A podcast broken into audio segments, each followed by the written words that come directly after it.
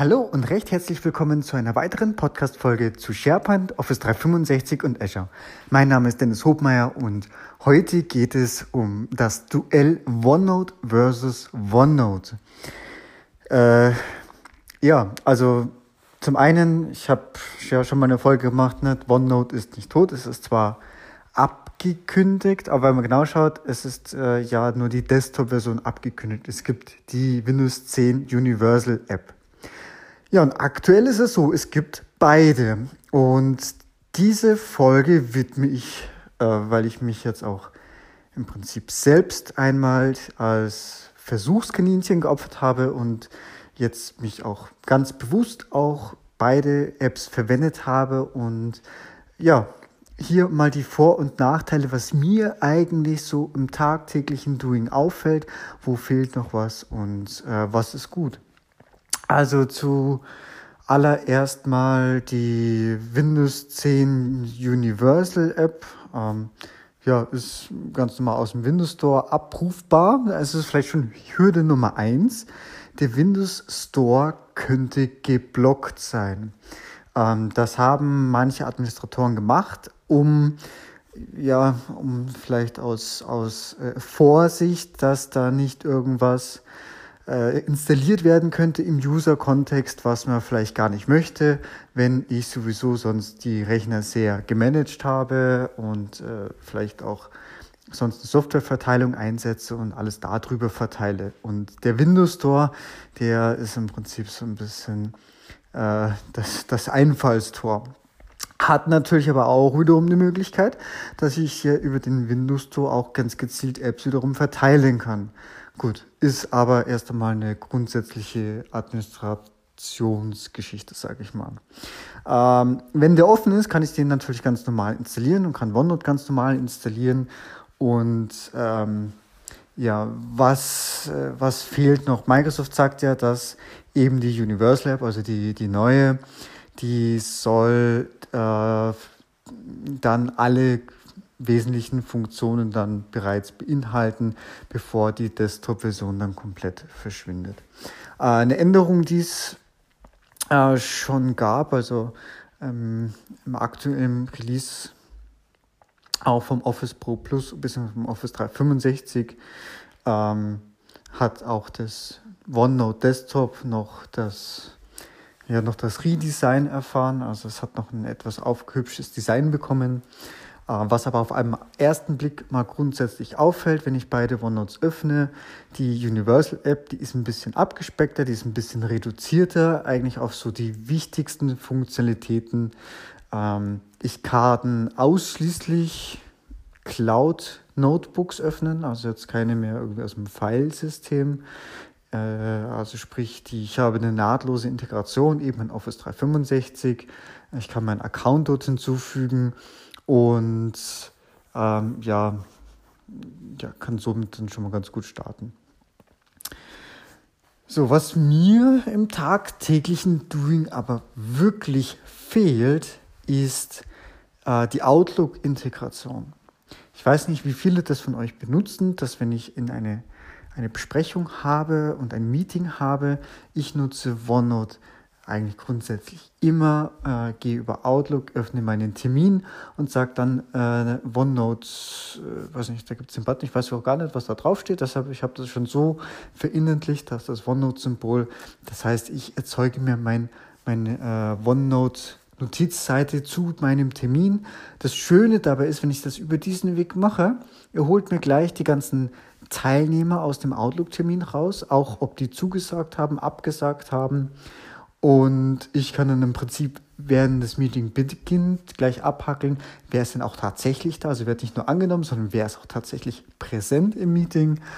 Und kann natürlich auch aufklappen. Oftmals ist im Outlook-Termin ja, ja schon mal eine Agenda festgelegt oder ja, zumindest worum letztendlich der Termin auch geht. Und dann habe ich das im OneNote äh, kann man das dann nochmal schön aufklappen. So, das ist jetzt, ich sage jetzt mal grundsätzlich mal freigestellt, ob ich das jetzt per Beamer teile, ob, ich, ob das jetzt quasi ein internes Team-Meeting ist, ich das darüber teile, dass es gleich transparent ist für alle, damit man mitschreiben kann und ähm, ja, das alles für alle klar ersichtlich ist. was dann auch vielleicht anschließend dann gleich verteilt werden kann, damit jeder sein Handout hat. Oder ob ich das jetzt zum Beispiel für mich selber nutzen, wenn ich beim Kunden bin oder wenn es ein Pre-Sales-Gespräch ist oder ja, was auch immer, wo ich einfach persönliche Notizen noch einfüge, was, äh, ja, was wirklich für mich ist oder vielleicht noch für unser Team Notizen beinhaltet. Ähm, ja, dann mache ich das immer im eigenen OneNote. Aber die, der Mechanismus ist immer gleich. Das heißt, ich gehe immer über Outlook, sage, ich möchte ein OneNote-Notizbuch äh, dazu öffnen und den Termin in OneNote führen. So, und das geht eben nur mit der Desktop-App. Äh, jetzt habe ich es auch so, damit man da den Vergleich auch ganz gut machen kann. Und ich, ja, wer möchte, kann da natürlich selber auch das gleiche Experiment machen, um äh, da vielleicht einfach äh, das selber schon mal ein bisschen zu verfolgen, wo die Fortschritte äh, gemacht werden und wo vielleicht auch hier und da einfach gerade die funktionellen Unterschiede sind und äh, ne, also die Grundfunktionen sind alle da. Ich habe über die, die Registerkarten, ich habe die Suche, okay, die ist dann halt nicht mehr rechts oben, sondern links oben. Ähm, ich habe die Aufgabenhäkchen, die sind im, im neuen sogar ein bisschen schneller zu finden und äh, ja, so ein bisschen halt aufs, aufs Notwendigste reduziert. Wo ich gefühlt auch schneller rankomme, ist, wenn ich jetzt mit, mit ähm, Surface und dem Stift, wenn ich da was zeichnen möchte, da komme ich irgendwie mit dem neuen schneller zurecht. Ähm, ich habe auch die Möglichkeit, da relativ schnell auch in den Fullscreen-Modus zu wechseln. Äh, da bin ich eigentlich heute zufälligerweise drauf gestoßen. Bin ich mal kurz unabsichtlich äh, eigentlich, ich wollte es eigentlich nur groß machen, aber es ja, macht es dann auch tatsächlich dann gleich Fullscreen, macht die Startleiste auch weg. Ähm, ist eigentlich auch nicht verkehrt, aber wenn ich das tatsächlich eben auf den Beamer hinwerfe, und das war auch in dem Fall auch tatsächlich gewollt so, ja, dann interessiert mich das drumherum eh nicht, sondern mich interessieren die Notizen da drinnen, mich interessiert, was da drinnen geschrieben ist und dann im Prinzip äh, das Meeting-Geschehen dort drin zu verfolgen. Genau. Also die Outlook-Integration ist gerade noch ein das äh, Manko schlechthin aktuell für mich persönlich ähm, um diesen Test auch möglichst gut immer zu verfolgen, habe ich auch ganz bewusst, äh, wenn ich ein Notizbuch öffne aus dem Browser raus, also zum Beispiel auf Office 365 in OneNote öffnen, ähm, wenn ich das dann sage, dann das allererste Mal fragt mich ja mein Browser, mit welchem OneNote willst du das denn öffnen? So, und da habe ich ja die Möglichkeit OneNote, äh, quasi Universal App oder die Desktop App. Und wenn ich jetzt da eben den Haken nicht setze und sage, Einstellung merken, dann fragt er mich immer. So, und ich habe das jetzt tatsächlich auch mal ganz bewusst so gemacht und mache das auch aktuell noch ganz bewusst, dass ich das mir immer noch aussuche, wo ich was öffne, um dann vielleicht auch mal hier und da den Versuch zu wagen und auch äh, Sachen gezielt mit, dem, mit der anderen Version zu öffnen. Ähm, ich habe auch grundsätzlich ganz viele Notizbücher oder OneNote-Notizbücher. Ich wäre, glaube ich, von heute auf morgen aufgeschmissen, wenn ich es nicht mehr hätte. Und um jetzt da auch ein bisschen eine Struktur äh, für mich zurechtzufinden, um das besser zu vergleichen, habe ich das äh, im Prinzip aufgeteilt. Also alles, was, was Business ist und Termine sind, na, da nehme ich die Desktop-App, weil ich da eben die über Outlook die Integration habe und ich weiß, dass die funktioniert. Und alles, was so im Prinzip Nachschlagewerk sind, ist und was weiß ich, irgendwelche Artikel oder Notizen zu SharePoint Office 365, Azure und Co.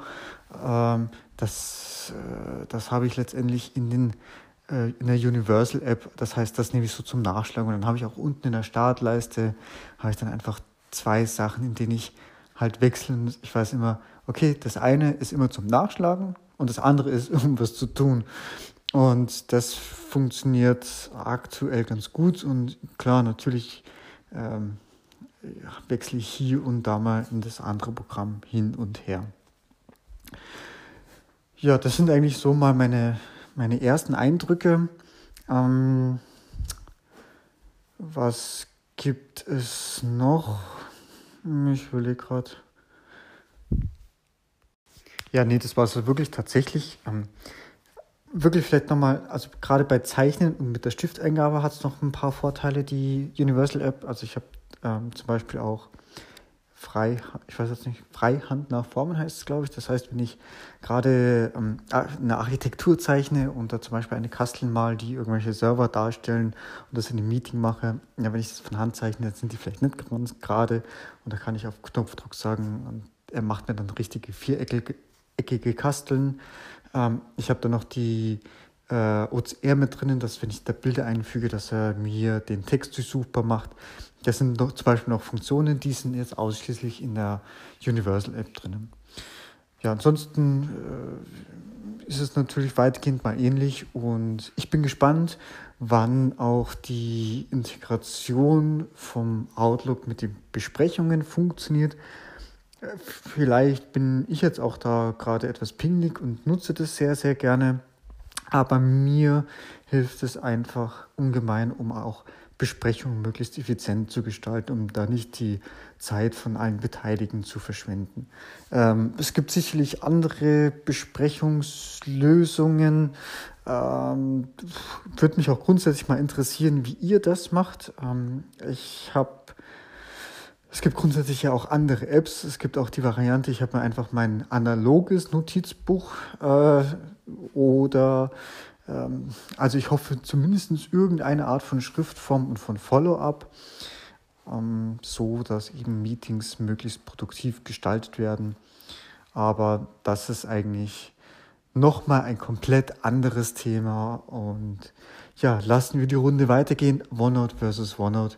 Ich wünsche euch da gutes Gelingen und stehe euch natürlich bei Fragen gerne zur Verfügung. Bis bald und guten Start und vielleicht, äh, das ist jetzt gerade gerade noch, wenn die Folge live geht, ist es glaube ich noch Mittwochabend, äh, morgen Donnerstag ist noch eine User Group in Wien äh, am Europlatz, äh, quasi in der Nähe vom, vom Microsoft, äh, das Europlaza dort äh, bitte, wenn jemand noch kurzfristig kommen möchte, ein paar wenige Plätze haben wir noch. Wir haben diesmal einen kleinen Besprechungsraum. Dann bitte einfach mir eine direkte Nachricht schreiben oder ich werde es in den Show Notes noch verlinken, den Meetup-Link, um da noch entsprechend sich anzumelden.